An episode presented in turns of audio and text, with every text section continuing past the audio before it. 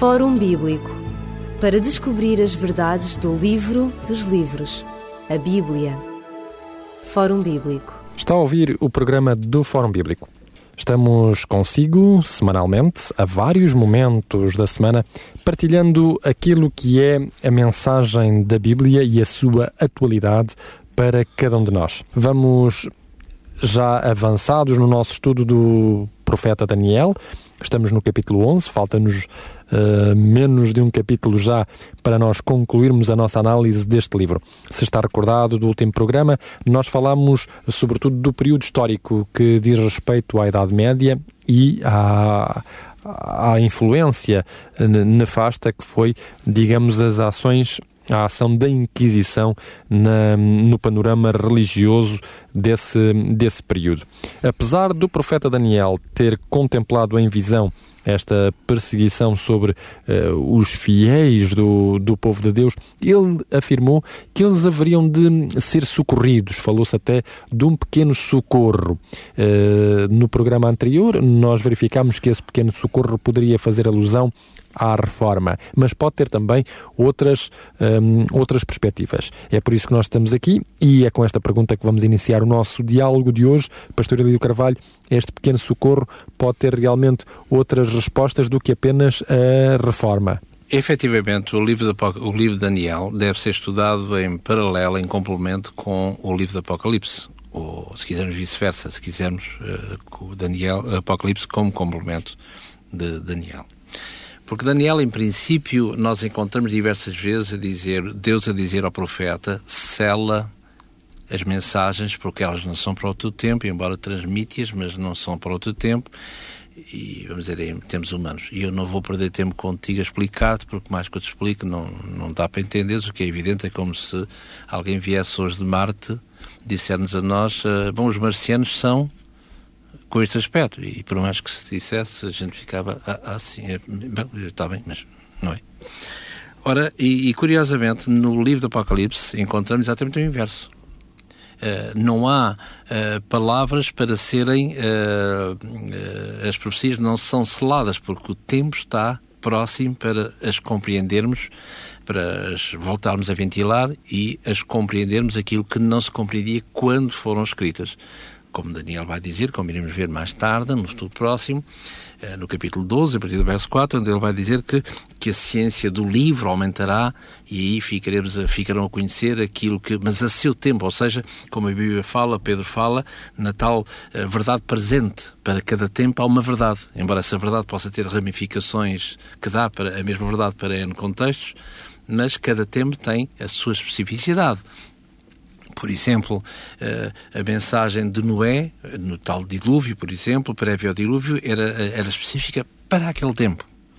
Curiosamente, mais tarde, Jesus irá aplicar essa mensagem também para o final do tempo. Assim como foi nos dias de Noé, assim também será. Mas normalmente uma mensagem, cada mensagem tem o tempo específico para o qual ela, ela se encontra. E aqui, por exemplo, em Daniel, uh, como já disse diversas vezes, aparece a ideia de, uh, escrita, aliás, uh, sela as palavras porque não são para, para este tempo. Por exemplo, aqui, uh, se eu ler aqui no capítulo 8, por exemplo, onde é dito aqui Uh, no verso 26, a visão da tarde e da manhã, que foi dita, é verdade, tu porém encerra a visão, porque só daqui a muitos dias se cumprirá.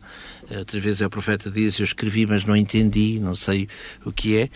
E uh, no livro do Apocalipse, por exemplo, se lermos aqui no capítulo 22 e no verso 10, diz assim e disse-me o anjo, não celes estas palavras desta profecia, porque o próximo está ao fim do tempo.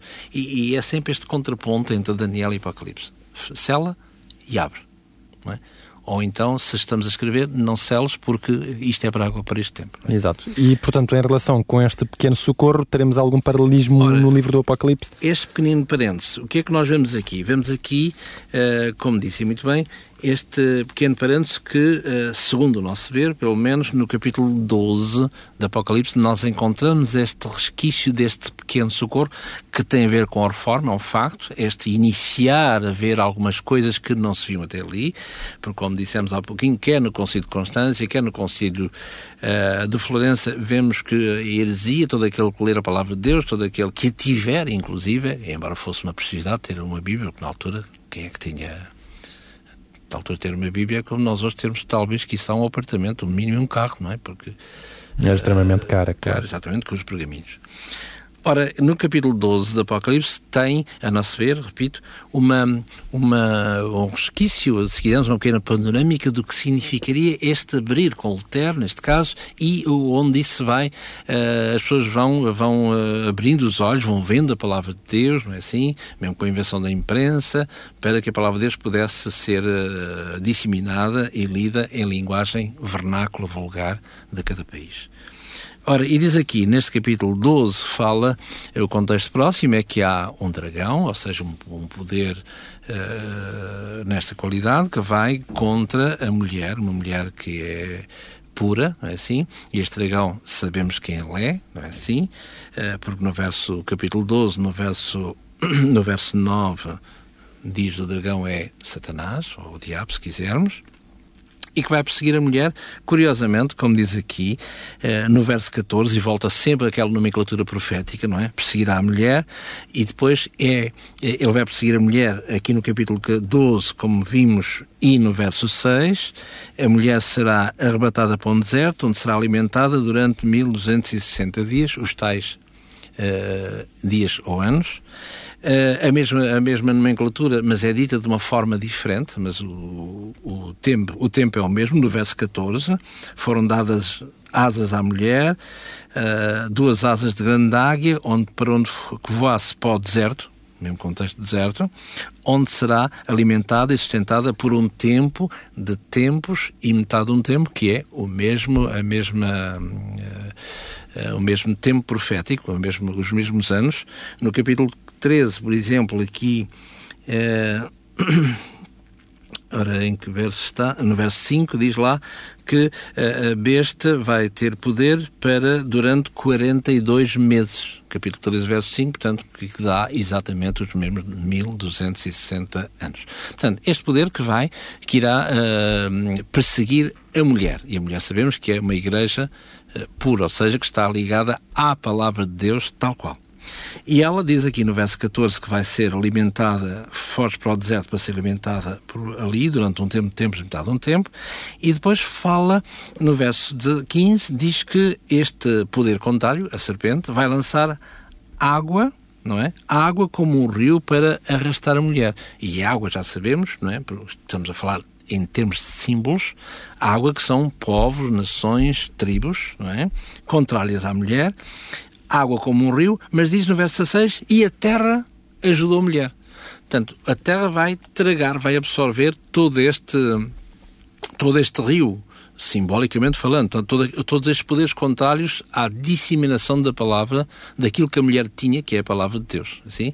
E esta terra, ora, se uh, uh, enquanto água é uh, multidões, povos, nações e línguas, o oposto da água terá que ser uh, o oposto, o inverso, não é assim? Portanto, totalmente uh, deserto. E realmente a Igreja, os Estados Unidos, neste caso, aqui, simbolizado na profecia do Apocalipse 13, mostra claramente que é uma nação, em particular no verso 11 em diante, uma nação que vai crescendo paulatinamente. As outras insurgem-se, uh, aniquilam para colocar, retomar o lugar da anterior. Esta não. Esta é uma nação que cresce paulatinamente, como diz o verso 11, no capítulo 13, no verso 11, onde diz que uh, cresce como uma planta. Né? Aliás, o, o, verbo aplicado lá, o verbo anabaino, é exatamente como uma planta que nós não vemos crescer, mas eh, vemos que cresce, mas não, não nos apercebemos como é que cresce. Ora, e, efetivamente, a única nação ao mundo que faz, que corresponde a estes parâmetros, é evidentemente os Estados Unidos, é assim, que é a partir de 1620, portanto, com Mayflower, que vai eh, com os peregrinos que vão em hordas eh, cada vez maiores, não é? para que irá dar a Nova América aquilo que nós conhecemos hoje como os Estados Unidos. Portanto, uma terra de liberdade.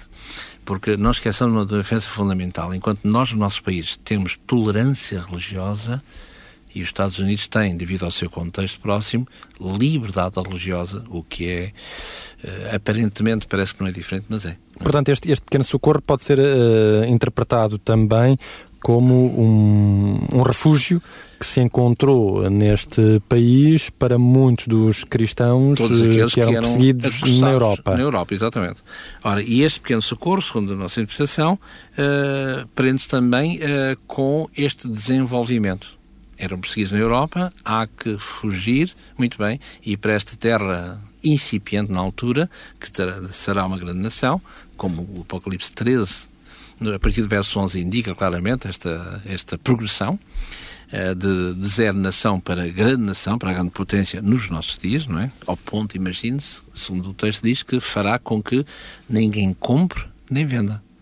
Imagine-se o poder que esta nação já tem, com certeza, não é por acaso que é dita como polícia do mundo, não é? Como também a nível económico, não é? Nos diversos grupos económicos. Ora, que, que os controlará e os dominará. E, portanto, eh, este, este pequeno, eh, esta terra que irá, portanto, ajudar, ajudar a mulher que se prende, portanto, repito uma vez mais, com a continuação destes, destes arejamentos, se quisermos, motivado e conseguido através daquilo que nós chamamos como sendo a reforma. Ora, voltando ao texto de Daniel, no capítulo 11, no, e no versículo a seguir, no verso 35, alguns dos entendidos cairão para serem provados, purificados, embranquecidos, até ao fim do tempo, e porque uh, será ainda num tempo, num tempo determinado. Ora, uh, é verdade que aqui uh, irá acontecer como se fosse uma. é um replay, é uma, é uma, é uma um novo, um novo, um recomeço daquilo que foi o grande poderio deste poder na Idade Média, o poder religioso, não é assim? Onde punha de punha reis, era, era um Deus nesta terra, no fundo, não é? Embora não seja, em termos históricos, é difícil entender como é, como, como é que como é que uma igreja consegue estar acima de todos os reinos é difícil de entender muito muito muito difícil mesmo de entender e se, se atendermos então com a Nova Roma e Constantinopla então isso é que é mesmo um mistério é assim um mistério. Isto historicamente falando bem entendido. Teologicamente falando será diferente.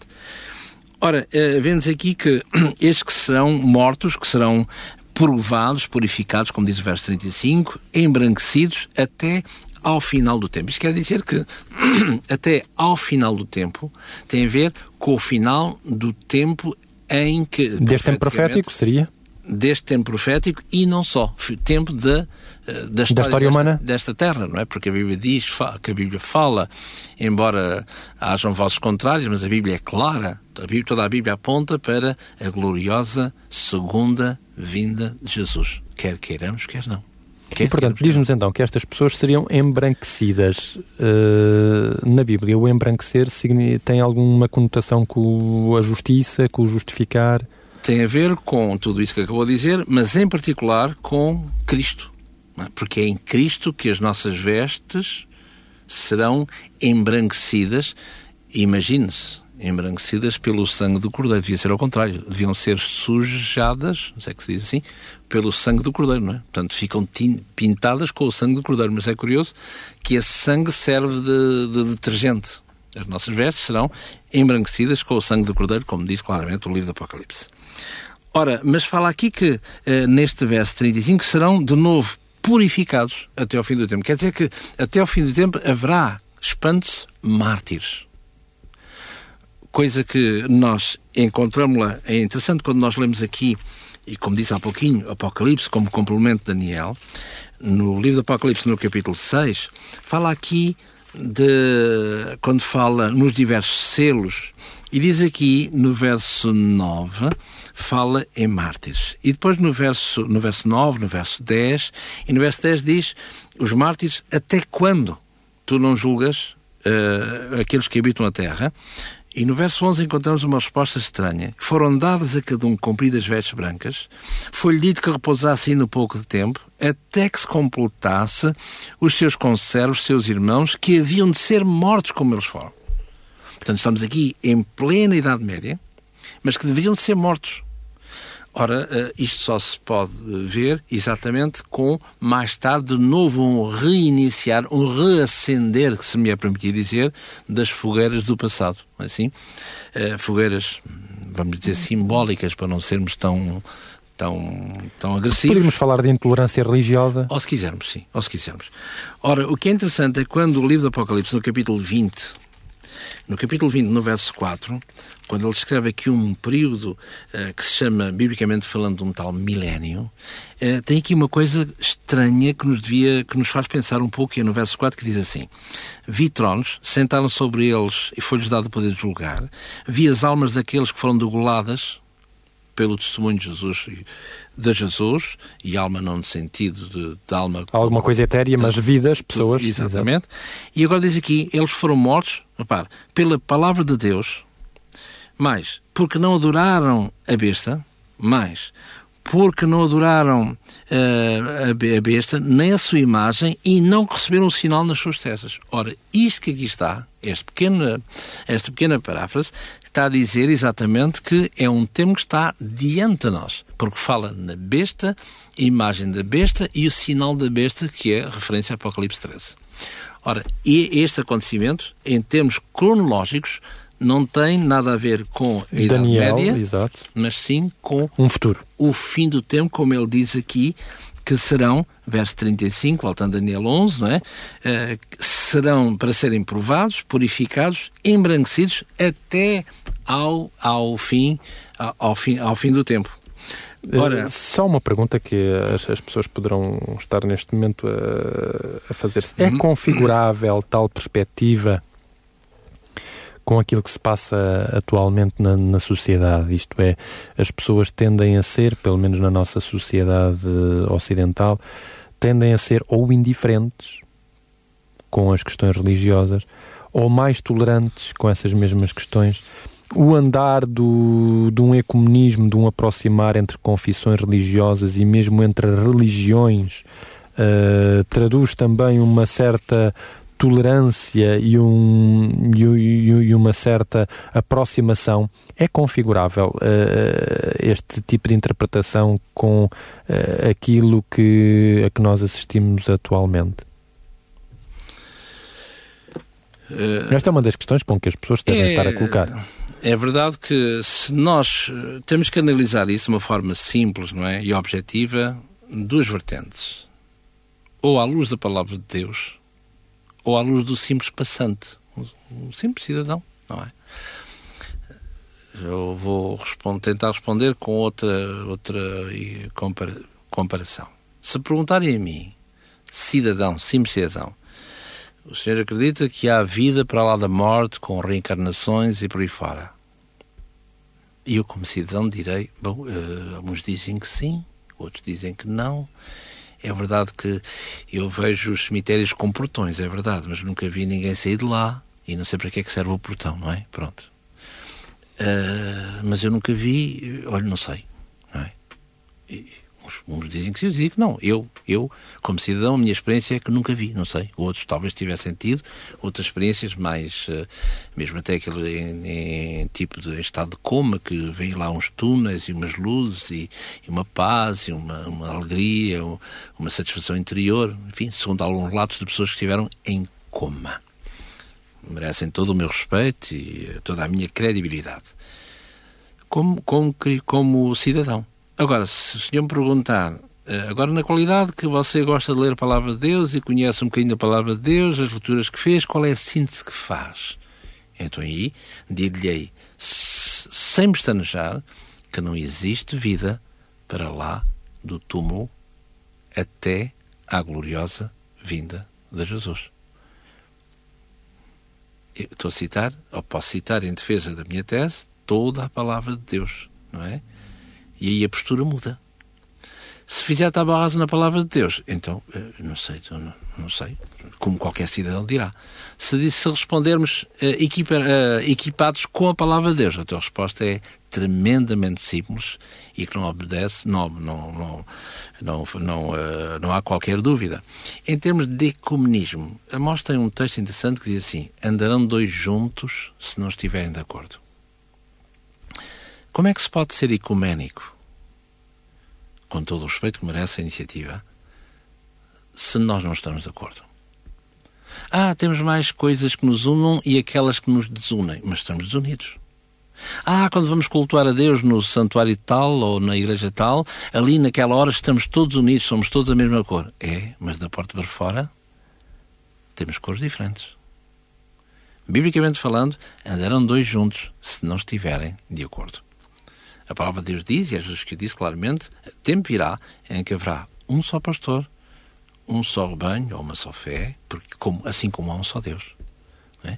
Agora que o tempo dirá claramente, não é? O tempo dirá, e o tempo profético, nós ainda não vimos isso no livro do Apocalipse, onde há realmente esta coesão de igrejas, esta unificação de igrejas.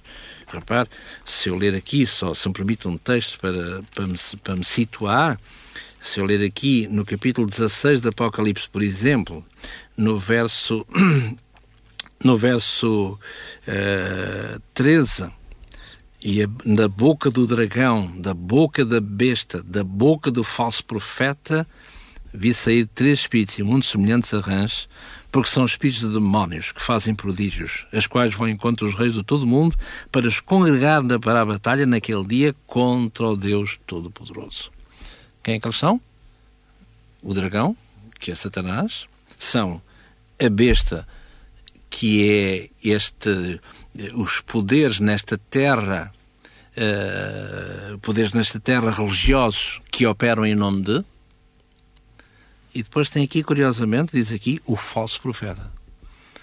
Assim como a besta é considerada se estudarmos como vimos até aqui o livro de Daniel vemos que esta besta tem a junção do, do barro com o ferro, Daniel 2. Daniel 7 fala de um chifre pequeno Estão a ver?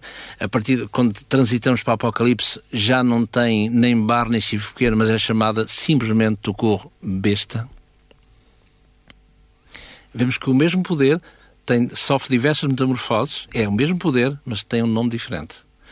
No capítulo 13 deste livro do Apocalipse, fala-se num cristianismo, que é uma imagem, portanto, Apocalipse 13, a partir do verso 11, diz que este poder que há de nascer, tal como vimos há pouquinho Estados Unidos, ela mesma irá, irá ser o mecenas, porque ela, é através desse poder que irá, irá ser feito que, diz o texto, uma imagem à besta. Não se, pode, não se pode fazer uma imagem daquilo que não exerce poder, que é evidente, ou que nunca existiu. Assim? E se a imagem da besta fará, fará tudo para que ela imite a. E essa imagem da besta o que é? É simplesmente uma cópia deste poder religioso que era contrário a Deus, apesar de dizer-se religioso que é aquilo que o livro do Apocalipse, no capítulo 17, a partir do verso 5, diz lá que tem filhos, a mãe de todas as prostituições da Igreja. Não deve ser por acaso que, mesmo na, na entrada de, da Igreja, a grande Igreja de Latrão, não é? Tem lá que a Santa Mata Igreja, curiosamente, é mãe e cabeça de todas as igrejas. Quem diria?